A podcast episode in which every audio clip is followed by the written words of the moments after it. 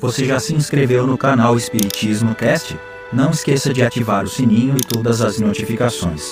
Assim te informaremos quando houver novos vídeos. E ajude a manter este trabalho voluntário, clicando em Seja Membro. Com isso você nos ajuda a produzir mais conteúdo sobre nossa rica doutrina, com a melhor qualidade técnica possível. E não se esqueça de clicar no like e compartilhar com seus amigos. Gratidão pela sua presença.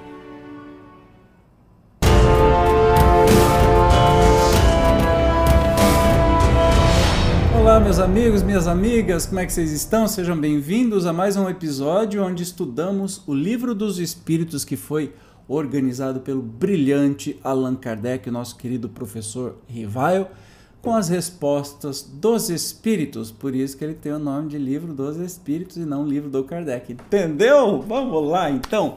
Hoje nós estamos vendo sobre as questões das encarnações, né? É, de, de tudo isso que a gente já viu sobre nascimento, sobre aborto, sobre idiotia, sobre tanta coisa, e hoje nós vamos ver sobre a infância. Olha que legal, tem muito assunto bacana. Então vamos começar já com 379. É tão desenvolvido quanto de um adulto o espírito que anima o corpo de uma criança? Pode até ser mais, se mais progrediu. Apenas a imperfeição dos órgãos infantis o impede de se manifestar obra de conformidade com o instrumento de que dispõe. Então tem muita criança e a gente vê por aí é, que isso é fato mesmo, né? Tem umas crianças maduras que você fala, gente, nessa idade eu era tão tontinho, não sabia falar nada e essa criança já está aí filosofando sobre o mundo. Ou se não, que nem tem aquele pianistinha russo, que eu nunca sei o nome dele, meu Deus do céu. De 8 anos de idade, mas toca um piano, que é uma coisa louca assim. Claro que o uma criança pode ter um espírito muito, muito, muito evoluído. E aí os espíritos nos responderam. 380.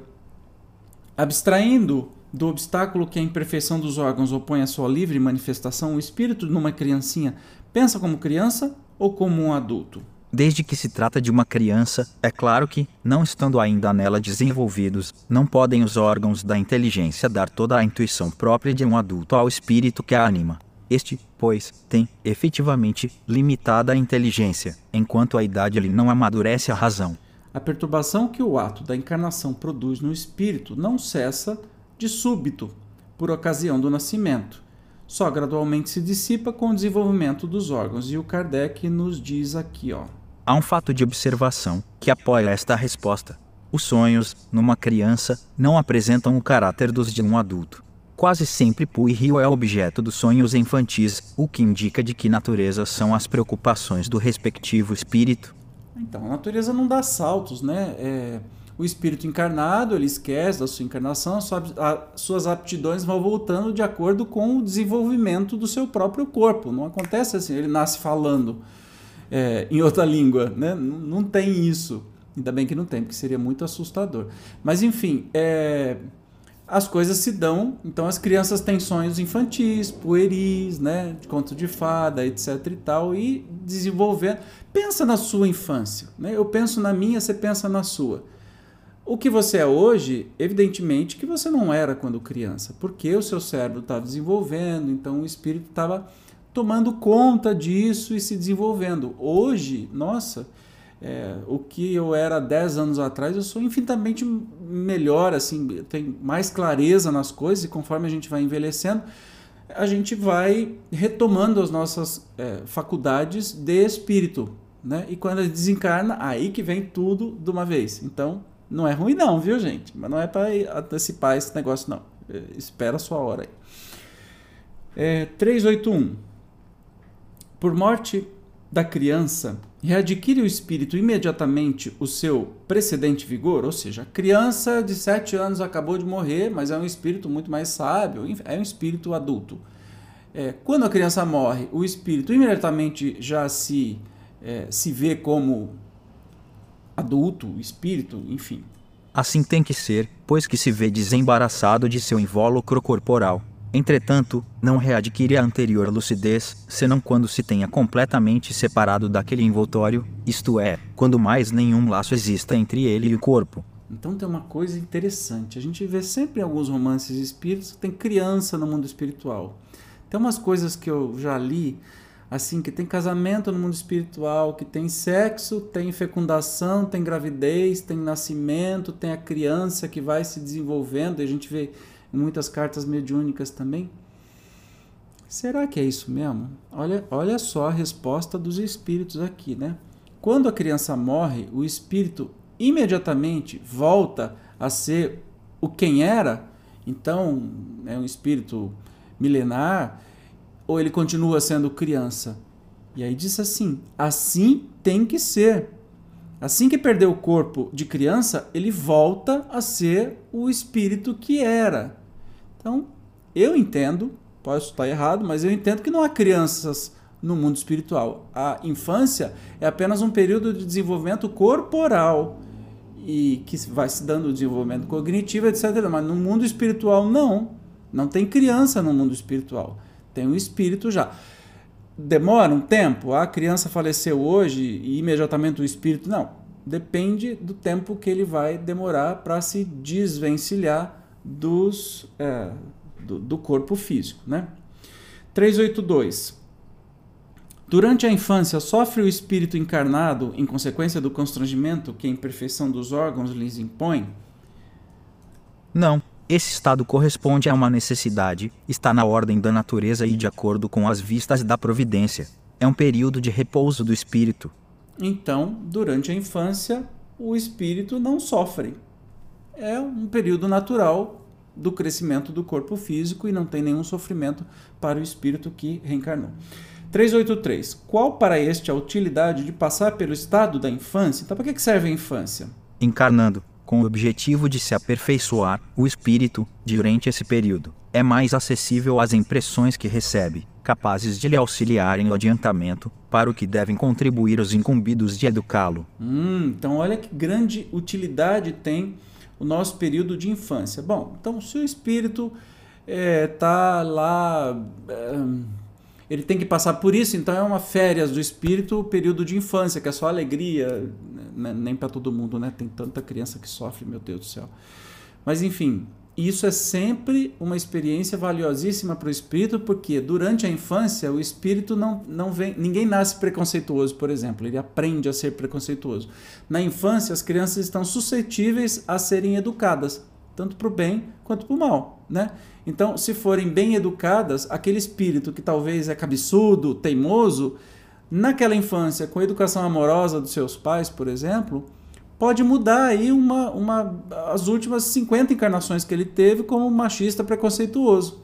Entende? A importância da infância, né? se for bem conduzida, bem educada, e por que, que nós temos que ser absurdamente responsáveis pelas nossas crianças, nós estamos moldando espíritos e talvez espíritos que com essa chance, vão deixar de fazer as mesmas bobagens que fizeram nas últimas 100 encarnações, graças à nossa educação. Então, somos estupidamente responsáveis pela educação das crianças, por isso que sempre temos que lutar. Tem o estatuto da criança e do adolescente, tem que ter lei mesmo, né? tem que ter ferramentas para que essas crianças recebam boa educação, que não trabalhem, que não sejam forçadas a fazer é, coisas que não queiram ou que não é, deixam elas progredirem. 384, porque o choro é a primeira manifestação da criança. Não, mas Kardec é danado, né? Ele pergunta tudo.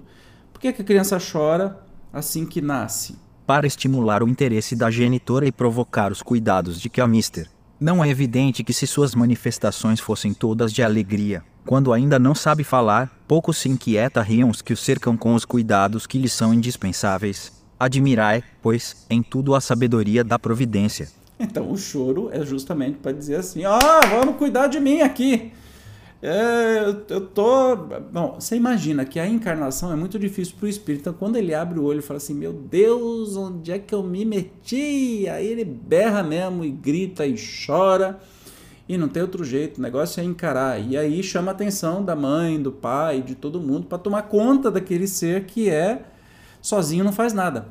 É, diferente de muitos outros irmãos nossos animais que já nascem andando, demoram alguns minutos e já saem andando, já saem comendo e, e, e se virando para a vida. Eu pensei no filhotinho de tartaruga, coitadinhos. Assim que nasce, tem que se desenterrar. Então, assim, sai do ovo, tem que subir no meio da areia e sair correndo para o mar e ainda assim correr dos predadores. Olha, somos privilegiados, né? Por isso que a gente grita. Tartaruguinha, quando nasce, não grita, tadinha. Ela tem que. Porque a mãe tartaruga não está mais lá. Então não vai adiantar nada ela gritar. Nisso tem sabedoria divina, não é?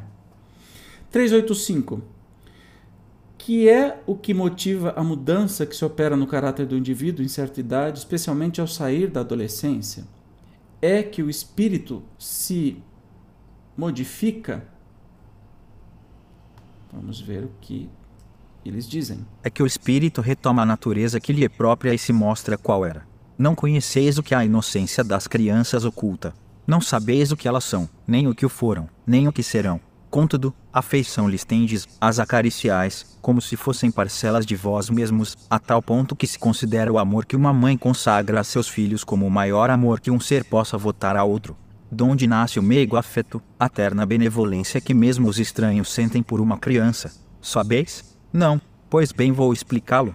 Ah, que legal. Então vamos entender aqui. As crianças são os seres que Deus manda a novas existências para que não lhe possam imputar excessiva severidade, dá-lhes ele todos os aspectos da inocência. Ainda quando se trata de uma criança de maus pendores, cobrem-se-lhe as más ações com a capa da inconsciência. Essa inocência não constitui superioridade real, com relação ao que eram antes, não é a imagem do que deveriam ser e, se não são, o consequente castigo exclusivamente sobre elas recai. Não foi, todavia, por ela somente que Deus lhes deu esse aspecto de inocência, foi também e sobretudo por seus pais, de cujo amor necessita a fraqueza que as caracteriza. Ora, esse amor se enfraqueceria grandemente à vista de um caráter áspero e intratável, ao passo que, julgando seus filhos bons e dóceis, os pais lhes dedicam toda a afeição e os cercam dos mais minuciosos cuidados, desde que, porém, os filhos não mais precisam da proteção e assistência que lhes foram dispensadas durante 15 ou 20 anos, surge-lhes o caráter real e individual em toda a nudez, conservam-se bons, se eram fundamentalmente bons, mas sempre iriçados de matizes que a primeira infância manteve ocultos. Como vedes, os processos de Deus são sempre os melhores, e quando se tem o coração puro, facilmente se lhes apreende a explicação. Com efeito, ponderai que nos vossos lares possivelmente nascem crianças cujos espíritos vêm de mundos, onde contraíram hábitos diferentes dos vossos, e dizei-me como poderiam estar no vosso meio esses seres, trazendo paixões diversas das que nutris, inclinações, gostos inteiramente opostos aos vossos, como poderiam enfileirar-se enfileirar dentre vós, senão como Deus o determinou, isto é, passando pelo tamis da infância. Nesta se vem confundir todas as ideias, todos os caracteres, todas as variedades de seres gerados pela infinidade dos mundos em que medram as criaturas. E vós mesmos, ao morrerdes, vos achareis num estado que é uma espécie de infância, entre novos irmãos. Ao volverdes a existência extraterrena, ignorareis os hábitos, os costumes, as relações que se observam nesse mundo. Para vós, novo manejareis com dificuldade uma linguagem que não estáis acostumado a falar linguagem mais vivaz do que o é agora o vosso pensamento. 319 A infância ainda tem outra utilidade. Os espíritos só entram na vida corporal para se aperfeiçoarem, para se melhorarem. A delicadeza da idade infantil os torna brandos, acessíveis aos conselhos da experiência e dos que devam fazê-los progredir. Nessa fase é que se lhes pode reformar os caracteres e reprimir os maus pendores tal dever que Deus impôs aos pais, missão sagrada de que terão de dar contas. Assim, portanto, a infância é não só útil, necessária, indispensável, mas também consequência natural das leis que Deus estabeleceu e que regem o universo. Infância é indispensável, como, como o Zezinho está falando aqui, infância é indispensável por tudo isso, para moldar melhor, como a gente falou antes, para moldar melhor o caráter e que depois que sai da adolescência que o espírito vai mostrando quem ele é, né? Se é ruim, vai mostrando se é ruim não, se é infeliz, se é inferior, vai mostrando as suas dificuldades. Se é feliz, se é bondoso, vai mostrando a sua bondade. Mas a infância é o período onde os pais podem moldar este espírito. É lindo demais, né, gente? Gostei.